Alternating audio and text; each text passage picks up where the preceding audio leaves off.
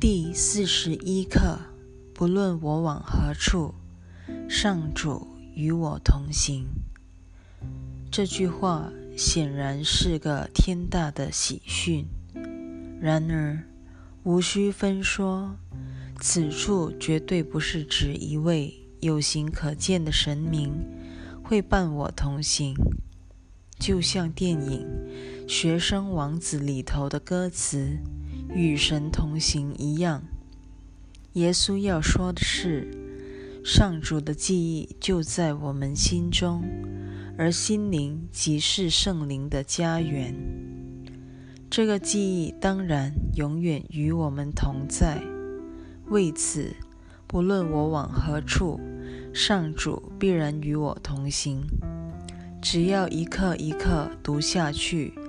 这个观念会越来越显得自然而然。一，今天的观念迟早会帮所有分裂的生命克服孤独及背弃感。分裂的感觉必会导致心情沮丧，还会让人产生焦虑、担忧、极深的无助感。不幸、痛苦以及对失落的强烈恐惧。本段再次暗示了因果这个重要主题。虽然耶稣并未明言，但此处的说法显然已反映出奇迹课程的因果观念。所有的问题都是同一回事，因为它们源自同一个因——天人分裂的信念，而这个错误信念必会引发担心、沮丧、烦恼、痛苦以及失落的恐惧等等的果。我先前解释过。世界形成的原委，正是构成人间所有痛苦的噪音，而这些痛苦的目的，其实是想遮掩那个真正的原因。小我十分擅长掩饰真相，可以让我们自以为知道不快乐的所有原因。其实就是不让我们看见心灵自甘与罪疚认同的那个决定。之所以说不论我往何处，上主与我同行，因为他就在我心内。这正表示我并未背离他，他也从未。背弃我，遗弃我，我既消灭不了他，更不曾与他分裂。只要我真正接受这一救赎真理，是不可能消沉、孤独、焦虑或恐惧的，因为这些情绪全都源于旧。若无分裂信念的支撑，他们便无以存在。只需觉察自己内心的焦虑、烦恼以及不快乐的事实，便知道自己是否已经相信分裂了。正因如此，我们才再三强调。切莫掩饰自己的负面感受，否则我们根本没有转变的机会。我们必须先意识到自己的不安和绝望，继而明白，那纯然是因为我们认为自己已经消灭了上主，故他不可能与我同行。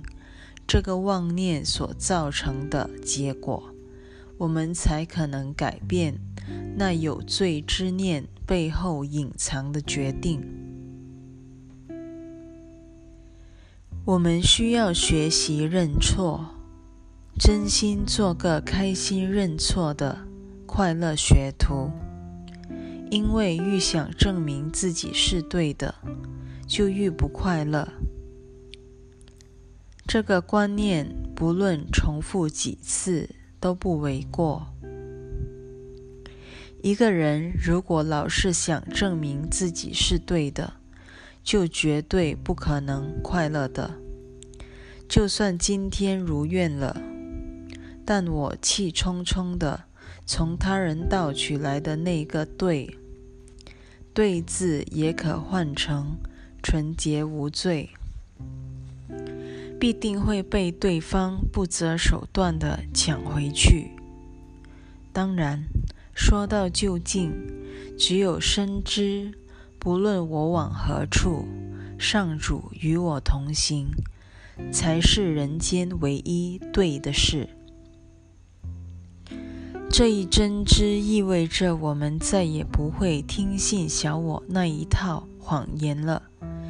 我们从未与上主分裂，只因我们根本无此能耐。二点一到二点二，分裂的人发明过许多偏方，专治他们心中认定的世界各级。他们唯一不愿做的，即是直询问题的真相。世界各级四个字加上引号。表示根本没有世界各级这一回事。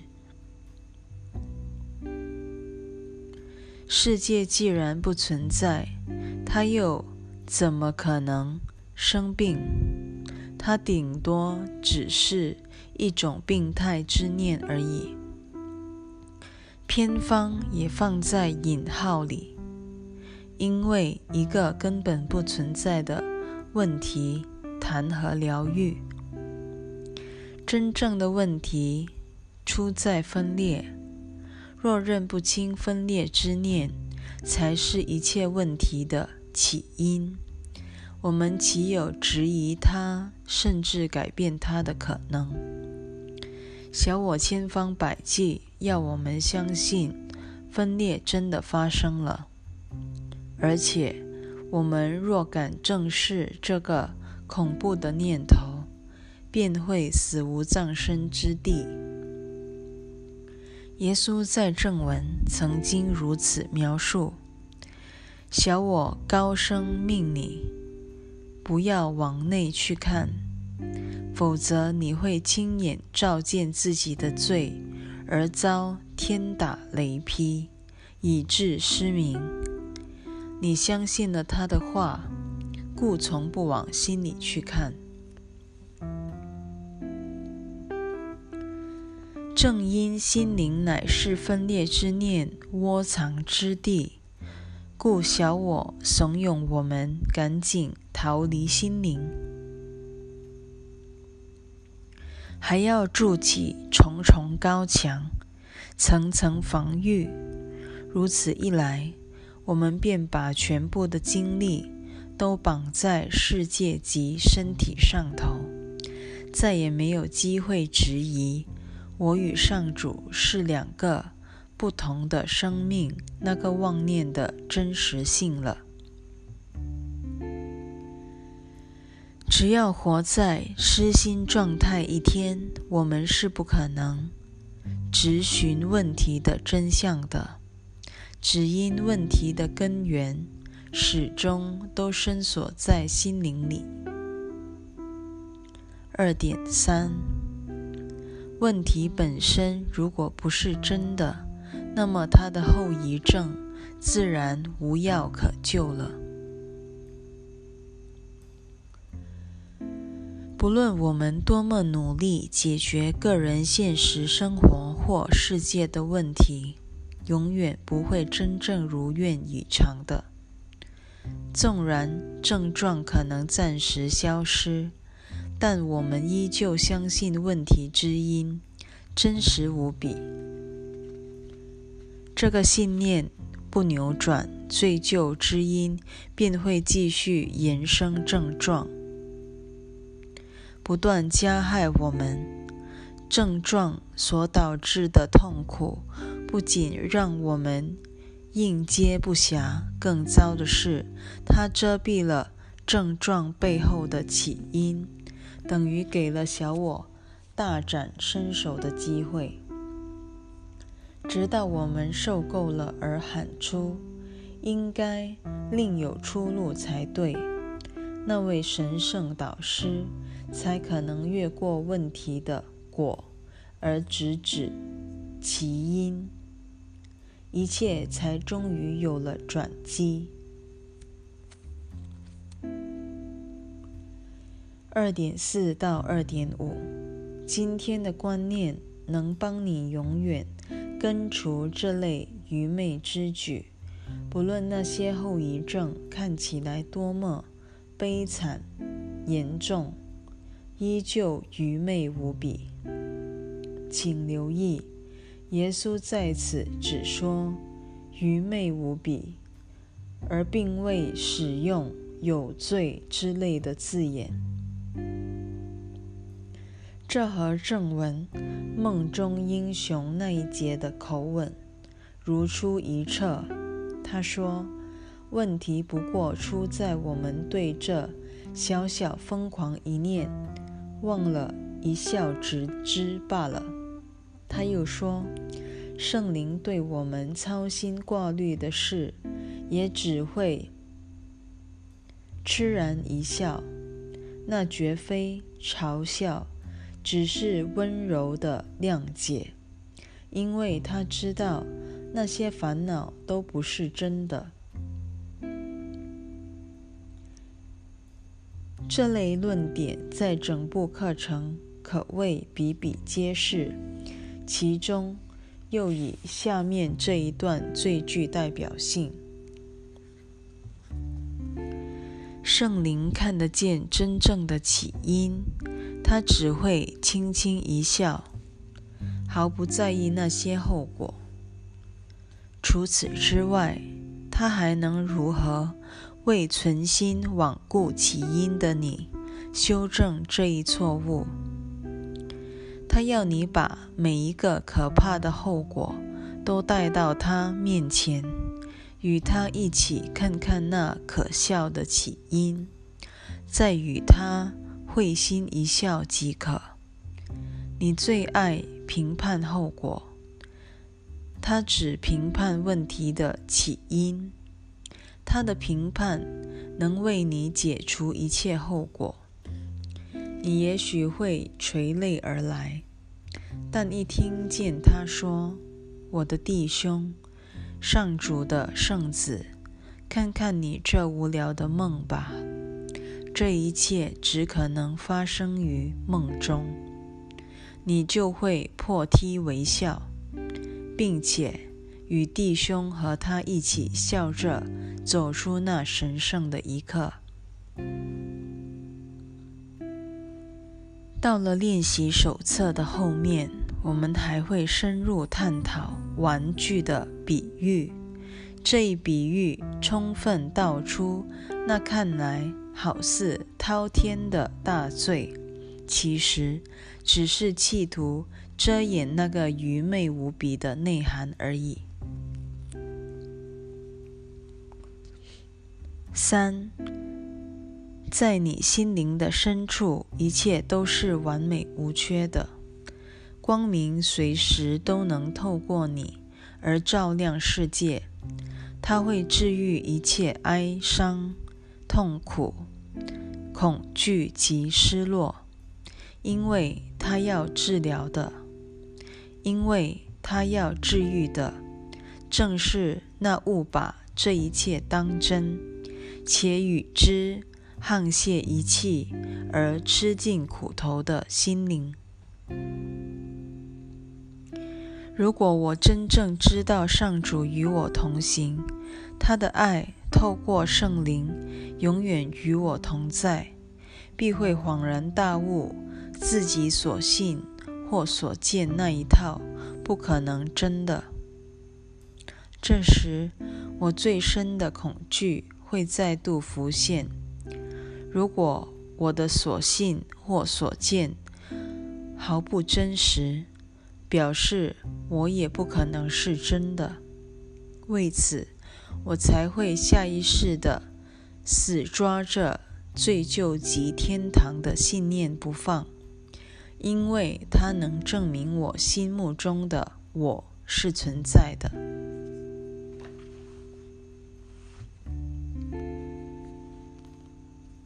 四。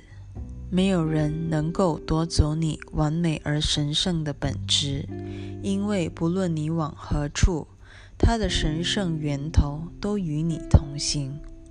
你绝不会受苦，因为不论你往何处，那喜乐之源都与你同行。你也绝不会落单，因为不论你往何处，一切生命之源都与你同行。没有一物毁得掉你心中的平安，因为不论你往何处去，上主都与你同行。耶稣希望我们好好正视自己是如何冥顽不灵的，想要证明他这套说法有误，而我们所坚信的那一套才是真的。我们最常用的伎俩就是证明世界如此无情，充满了敌意，而且罪孽深重；或者证明我们自己如此无情，充满了敌意，而且罪孽深重。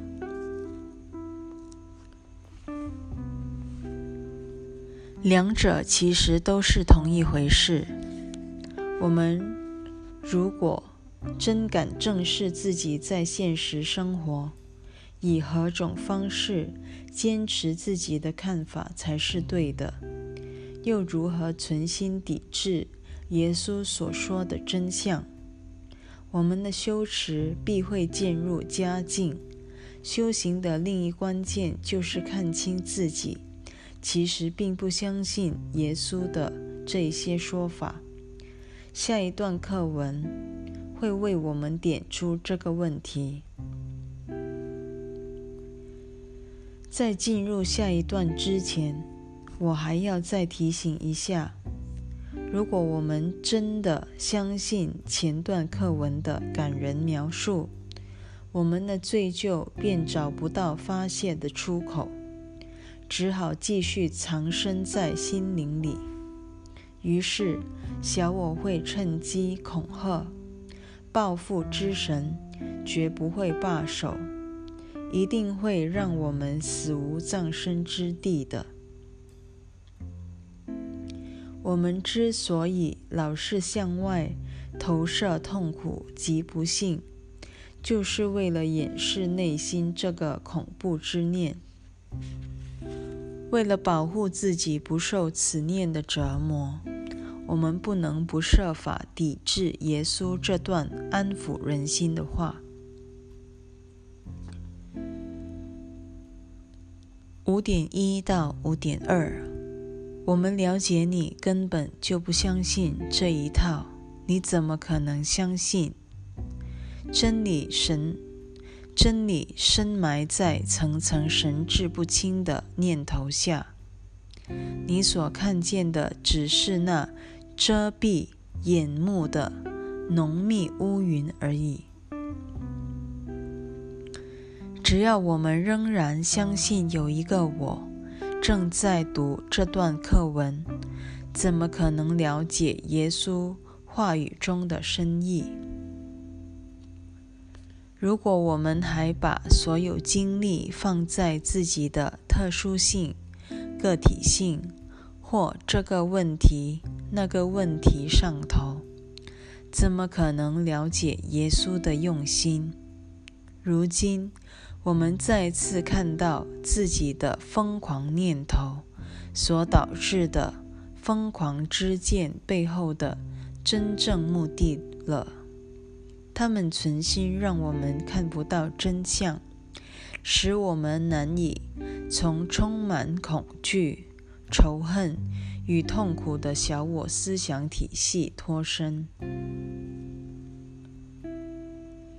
五点三，今天我们才真正开始尝试穿越这阴森浓密的乌云，伸向云层之上的光明之境。这句话的寓意所在，耶稣即是引领我们穿越乌云的那一位。相同的比喻。到了第七十课，又会再次重复。耶稣劝我们，切莫暗中否认罪疚、个体性与特殊性这些乌云，反而要密切注意乌云的存在。除非穿越乌云，否则绝不可能抵达光明之境。这些乌云只会对小我显得阴森浓密，其实它不过是悬在光明之前的一片轻薄面纱而已。下面的引言为我们做了更详尽、生动的描述。看似真实的醉酒，其实是一种幻象。把自身变得如此沉重、晦暗而让你看不透，它是小我思想体系的真正基础。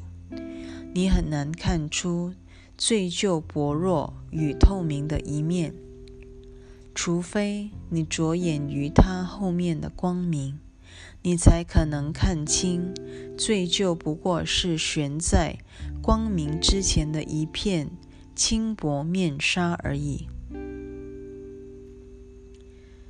那看起来沉重无比的障碍，坚实如岩的人造地基，好似铜墙铁壁，其实只是一围，其实只是一团低垂的乌云，挡在阳光前面。他那无法穿透的外表，纯粹是个幻象。一遇到高耸的山峰，就会轻轻退让，丝毫阻挡不了向往阳光而决心攀登顶峰的人。他甚至挡不住一粒扣子掉落，也承受不了一根羽毛。没有东西能驻留其上。因为它是一个虚幻的地基，你只需伸手轻触，它就消失了踪影。你若企图捕捉它，也一定扑个空。你也应当这样看待醉旧那团乌云，一眼看穿它的假象，不再把它当成。真人实物，你若穿越过去，才不会撞得鼻青脸肿。你内的向导领你穿越之际，必会同时教你看出乌云的空无，因为一个光明世界就在它的下面，乌云无法在那世界投射任何阴影。这几段引文为我们点出最旧非实质或虚拟的本质，这可说是奇迹理念的灵魂，也是救赎的核心所在。耶稣告诉我们，无需耗费心力去抵制罪疚之念，它其实不存在，故也造不出任何后果。我们可以充分看出，耶稣如何将正文的深奥道理藏在这些看似简单的每日练习中。下一段开始今天的练习解说，他要我们回到尝试练习。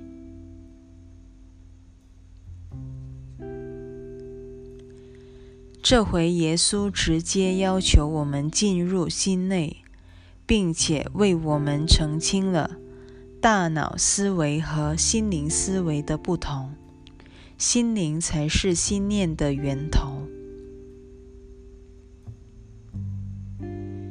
六点一到七点二，今天只做一次尝试的练习。如果可能的话，早上一起床就静静的闭起眼睛，做个三五分钟。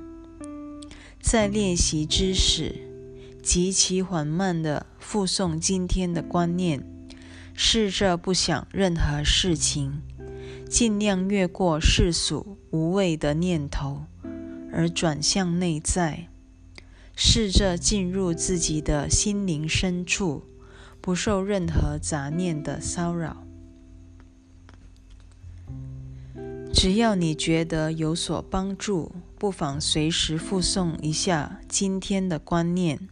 最重要的是，试着沉潜下去，往内深入。远离世界以及世上所有的愚昧念头。世上的一切不过是一种愚昧的游戏，或者不如说，相信世间之物能带给我们痛苦或乐趣，才是真正的愚昧。沉潜、深入、越过他们。是指穿越我们对身体的认同，而抵达心灵那里。身体是我们心目中一切痛苦与乐趣的冤首，心灵才是所有感受与想法的唯一源头。因此，只有回到心灵，我们才可能透过。圣灵的临在，体验到上主，也唯独回到心灵，我们才可能做出邀请圣灵来取代小我的选择。下面两句话乃是借用了柏拉图的说法，强调有形有相与真理之境的不同。耶稣要我们进入心内，目的。就是让我们意识到这两个不同层次。七点三到七点四，你正在努力穿越这一切，你正在努力越过有形有相之物，而迈向真理之境。耶稣提醒我们，好好正视自己心里非常当真之物，也就是芸芸众生的世界。我们看到，也听到他们的形体，他们一样看到并且听到我们的形体。接着，再跟着耶稣的温柔指示，看穿那些形象的虚妄本质。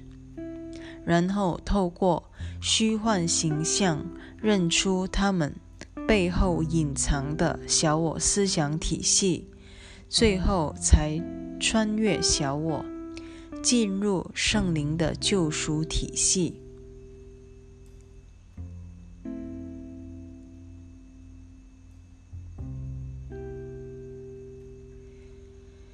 八点一到八点四。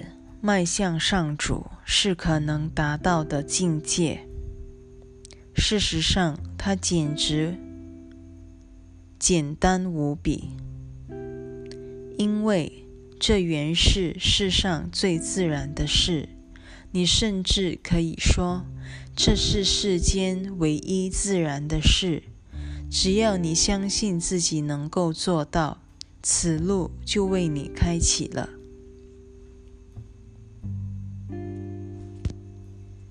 耶稣并不指望我们全盘接受他的观念，只要我们稍微相信他所说的，也许是对的，只是也许而已。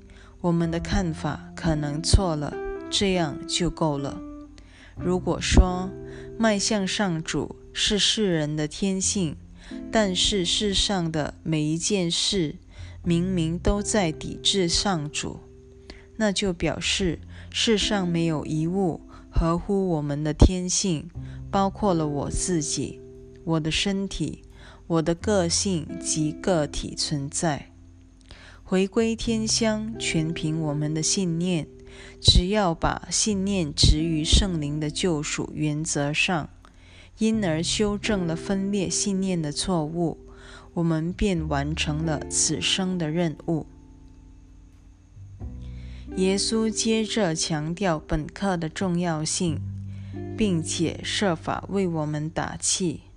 让我们信心满满，继续接受练习手册的心念训练。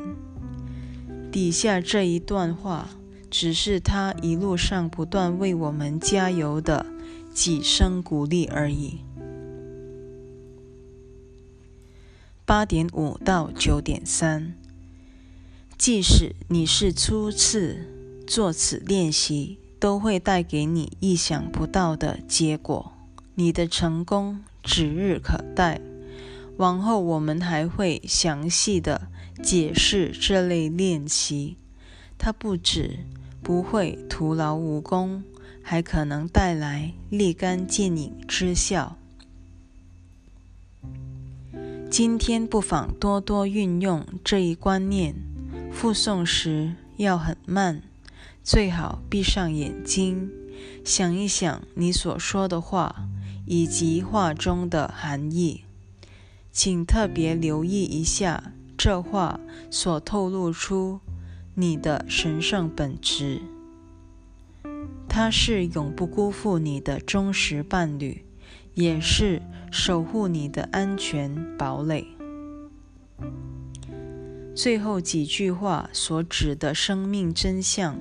藏身于幻象之后，只要我们用心学习，并且具体操练每天的练习，终有一天，这一真相非我们莫属。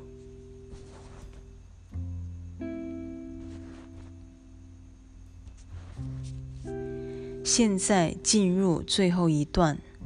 十，你真的大可嘲弄一番那些可怕的念头。